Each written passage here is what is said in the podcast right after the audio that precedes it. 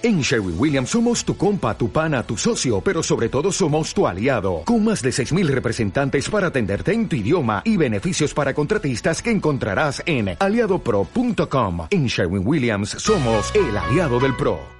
Bienvenidos al podcast Ethen Inside.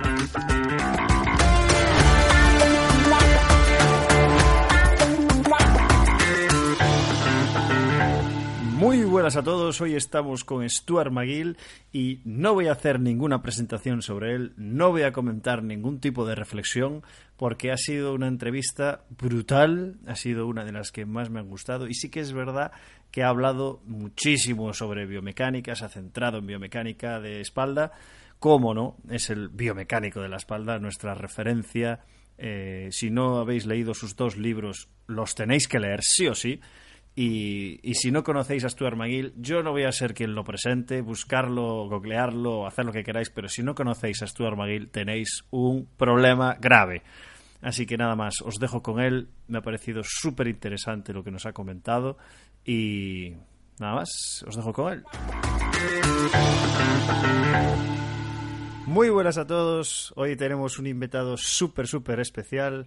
Está con nosotros Stuart McGill. Eh, no hace falta ningún tipo de presentación, ya lo conocemos todos, el biomecánico de la espalda, con sus dos libros tan conocidos mundialmente, probablemente el que más sabe de, de, biomecánica de la espalda actualmente en el planeta. Y estamos encantados de poder tenerte con nosotros. Stuart McGill. Gracias por estar con nosotros.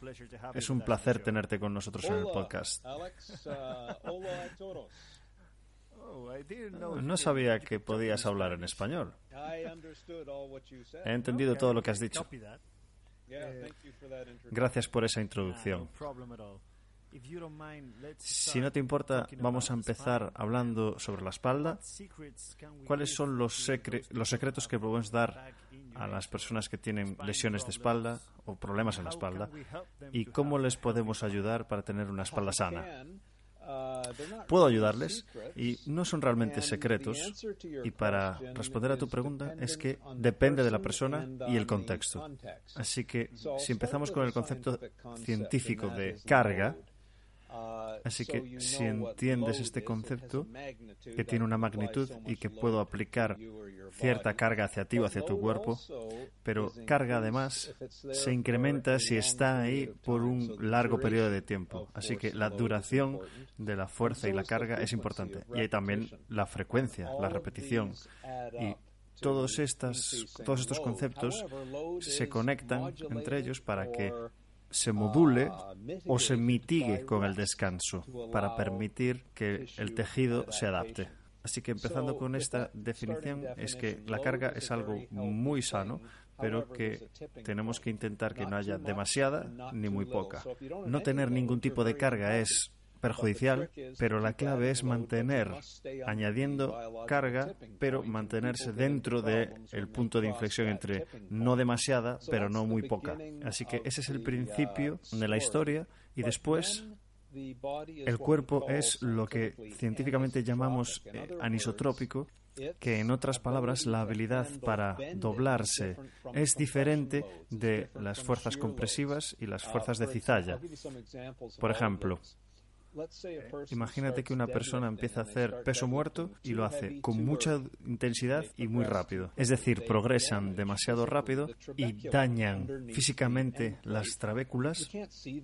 No las puedes ver en una resonancia y algunas personas dicen, bueno, no hay daño visible, pero no tienen razón. Sí que lo hay porque lo hemos documentado durante los años de investigación y continúa acumulándose si la persona sigue levantando carga muy pesada. Y aquí está la parte interesante en la parte de entrenamiento. ¿Esas fracturas de las trabéculas son una cosa buena o mala? Pues de nuevo depende. Si la persona hace un récord personal, inmediatamente después intenta seguir progresando para hacer otro récord personal, normalmente incitados por la red social.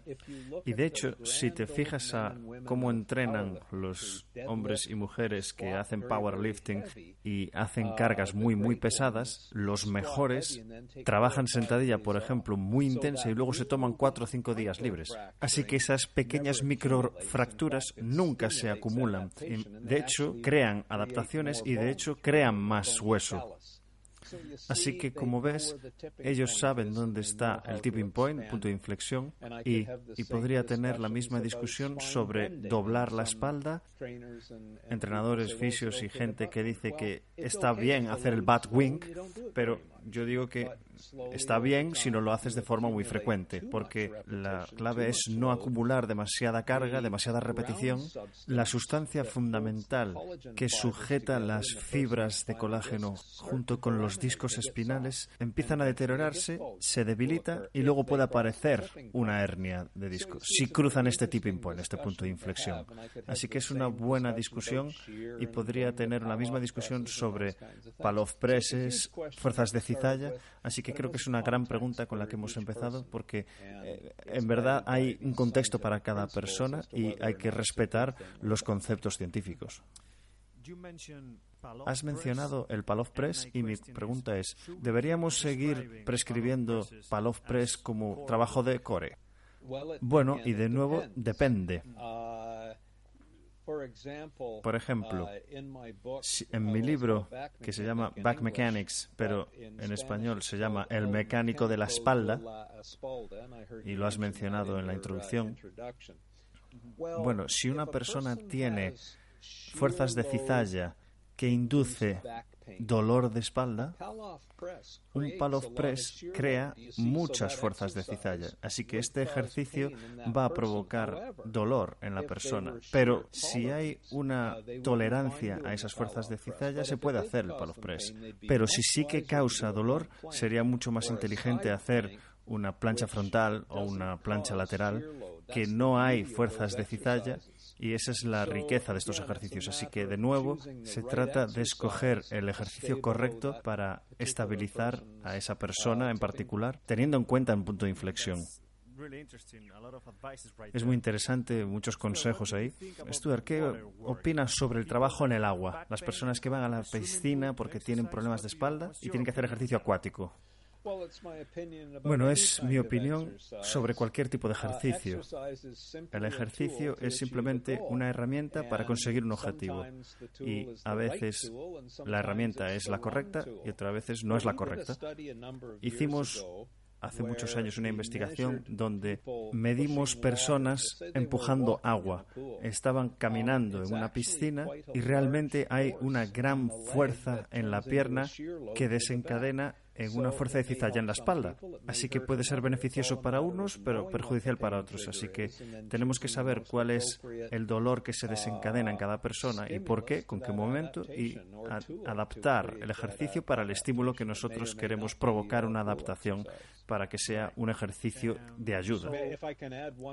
Y si puedo añadir una cosa más, sería en cuanto al problema cardíaco. Otra cosa que medimos fue que cuando tú estás en la piscina y estás un metro por encima y tus, y tus pies y tus rodillas están dentro del agua, eso te da una presión hidrostática que da una libertad de retorno venoso para la persona, por ejemplo, que es mórbida, con problemas cardíacos. Los ejercicios de piscina pueden ser muy beneficiosos para él para volver y adaptar su corazón si tienen dolor de espalda y además son mórbidos. Así que es, una, son preguntas muy interesantes las que estás preguntando y todas están guiadas por un, concepto científico para encontrar la respuesta.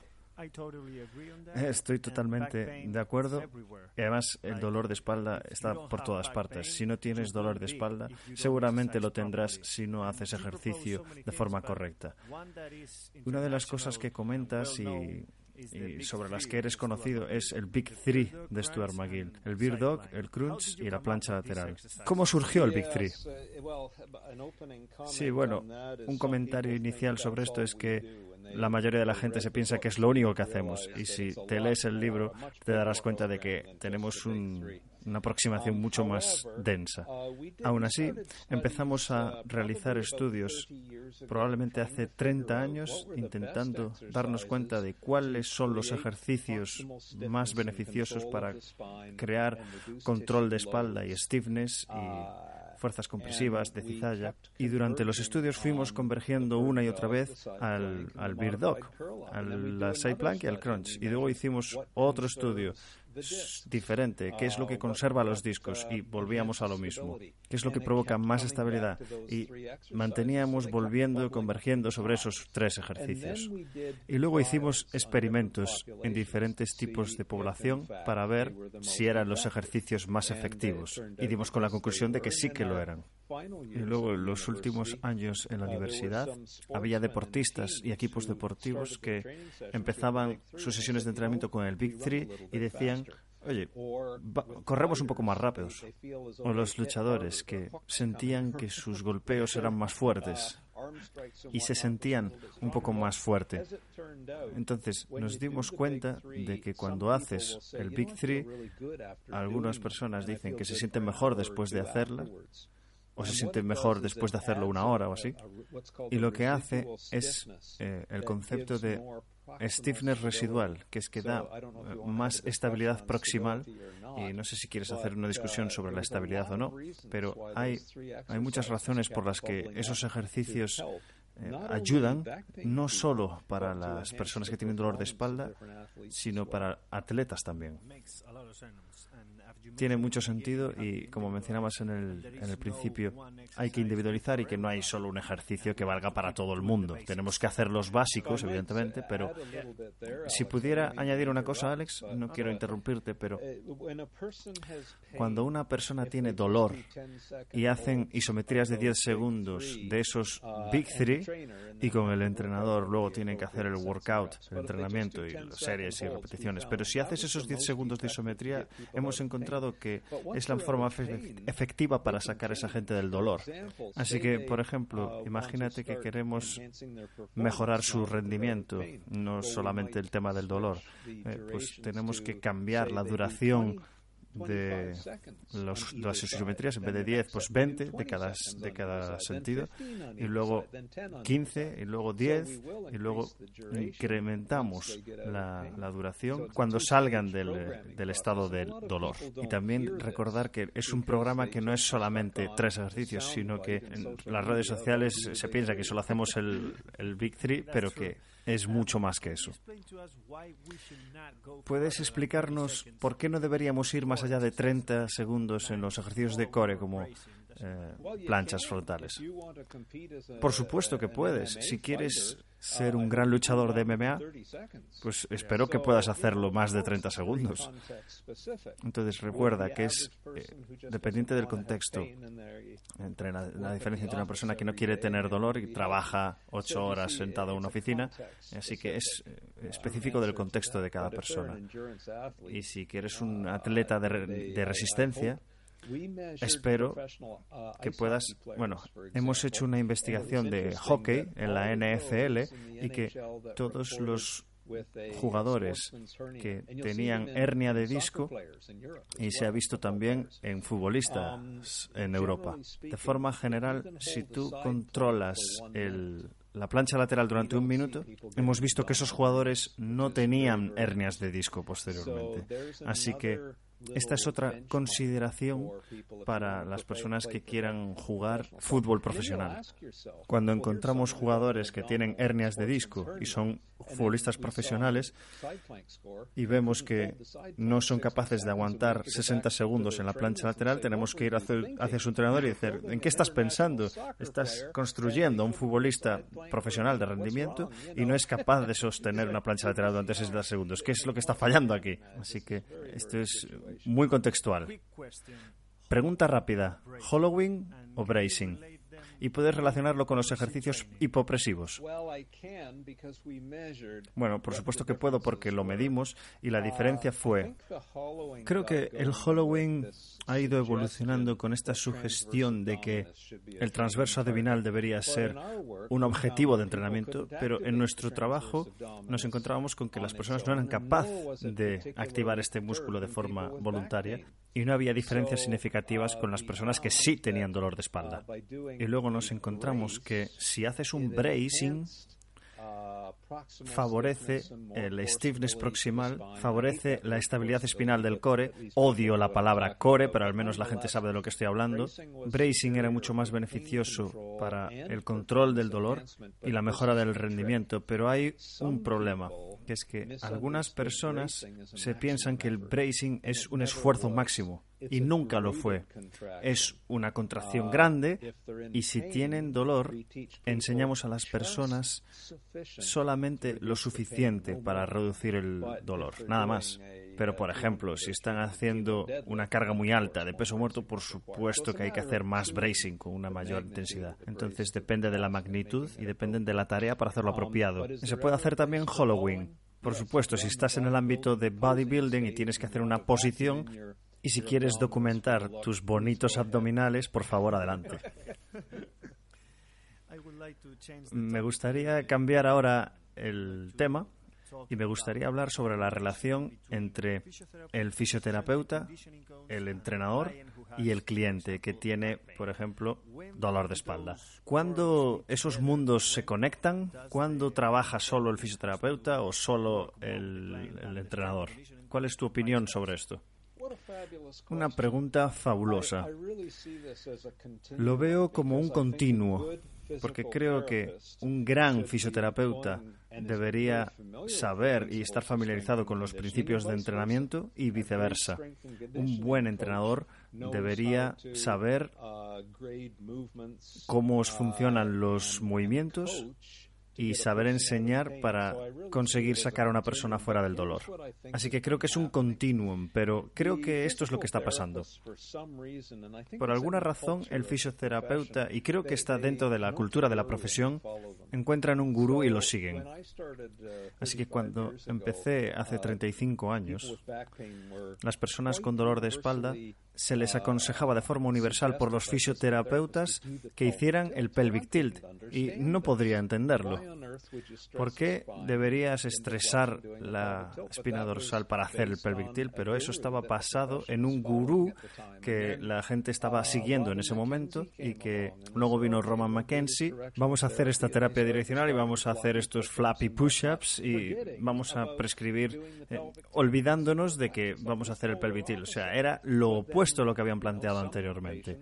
Entonces, hay algunos pacientes que se les prescribe floppy push-ups y luego tienen una tolerancia a la extensión de columna eh, de manera específica.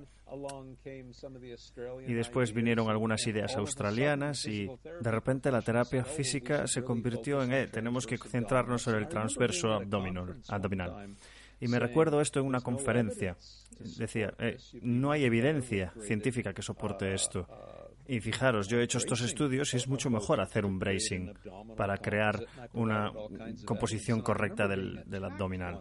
Y, recuerdo ser atacado por estos fisioterapeutas diciendo, eh, ¿por qué estás atacando nuestro ámbito y nuestra profesión? Dando tus opiniones.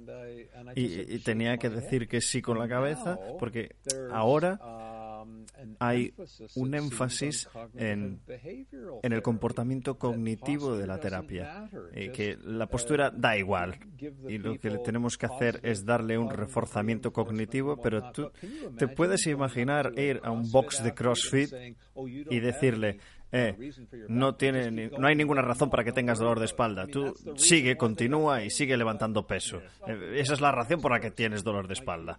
Entonces, lo que hay que hacer es eh, forzarles a que hagan un movimiento correcto y yo creo que hay un déficit de reconocimiento en que todas las personas tienen una razón diferente en el, en el dolor de su espalda. Lo que tenemos que hacer es reconocer por qué tienen dolor, cuál es la causa de ese dolor, y creo que los entrenadores en este sentido y a nivel científico han hecho un trabajo mucho mejor en el sentido de que lo primero es tener un buen movimiento y patrón de movimiento y después podemos añadir más carga, más velocidad y, por eso creo que los entrenadores, esta profesión ha hecho un mejor, una mejor labor.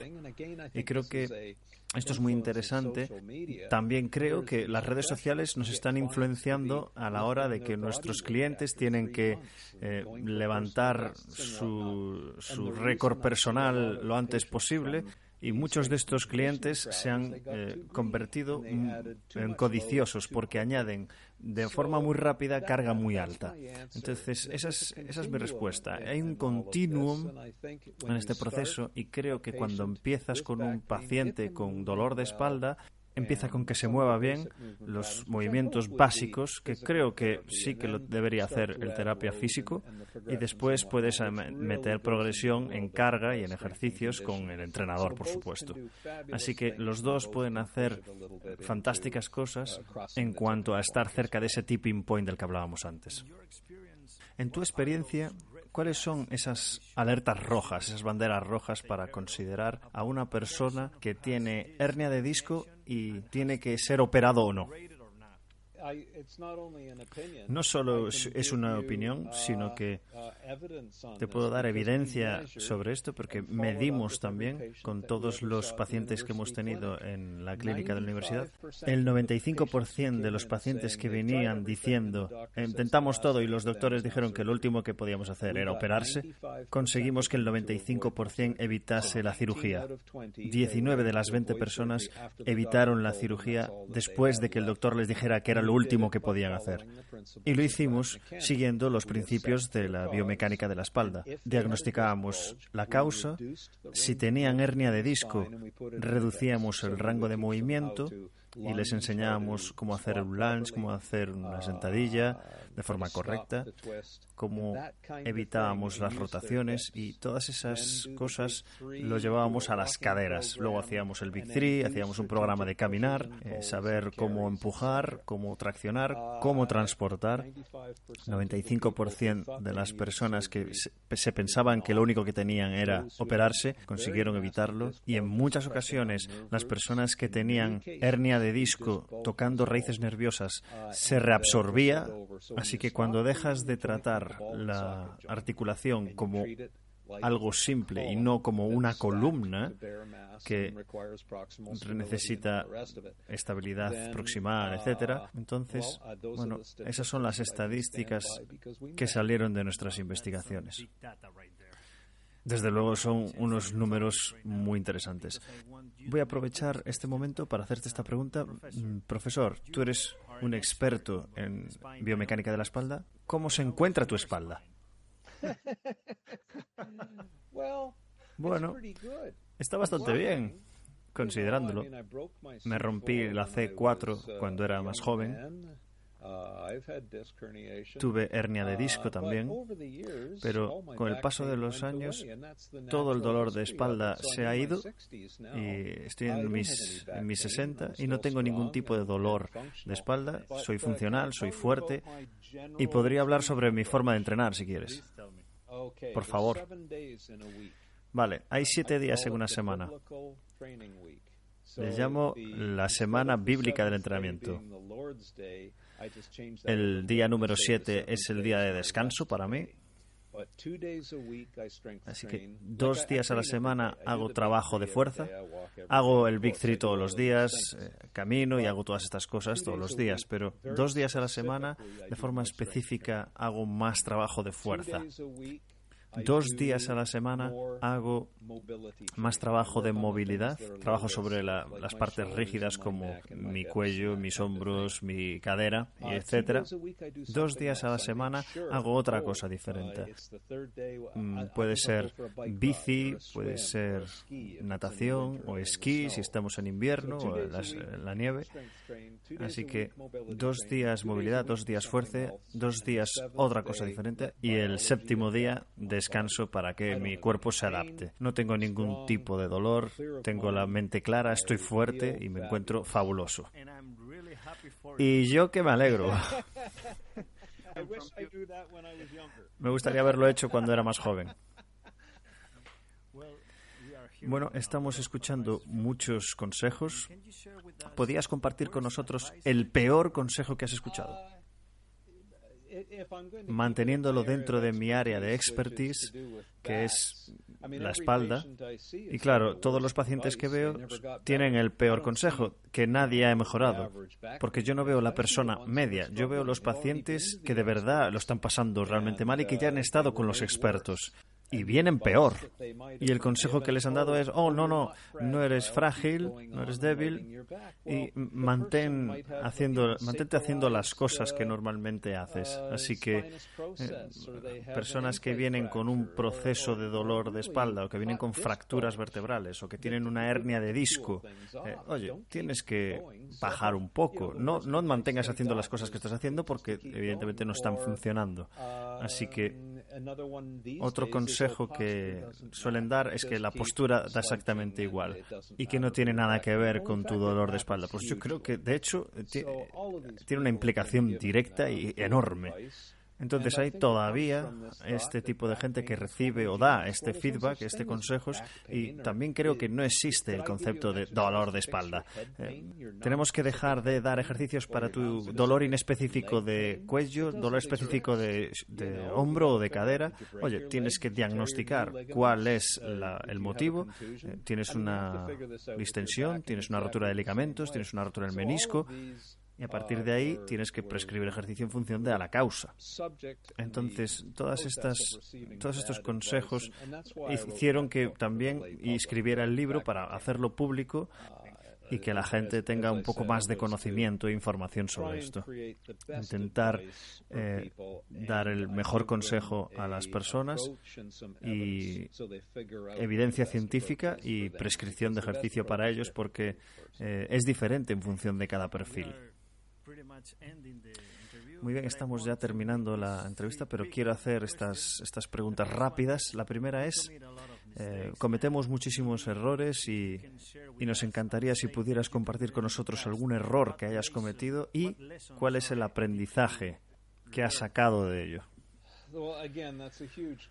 Bueno, eh, otra vez es una gran pregunta y, y, no me gustaría ser muy específico uh, al respecto. Te diría que no tratar a las personas bien. Así uh, que, ya sabes, eh, la regla de oro de tratar a los demás como te gustaría que te tratasen a ti, no lo he hecho desde el principio y creo que he hecho un mejor trabajo estos últimos años.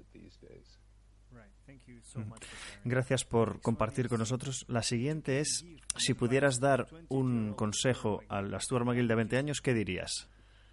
Sé un mejor ser humano hacia las personas y sé mejor a la Tierra, a nuestro planeta.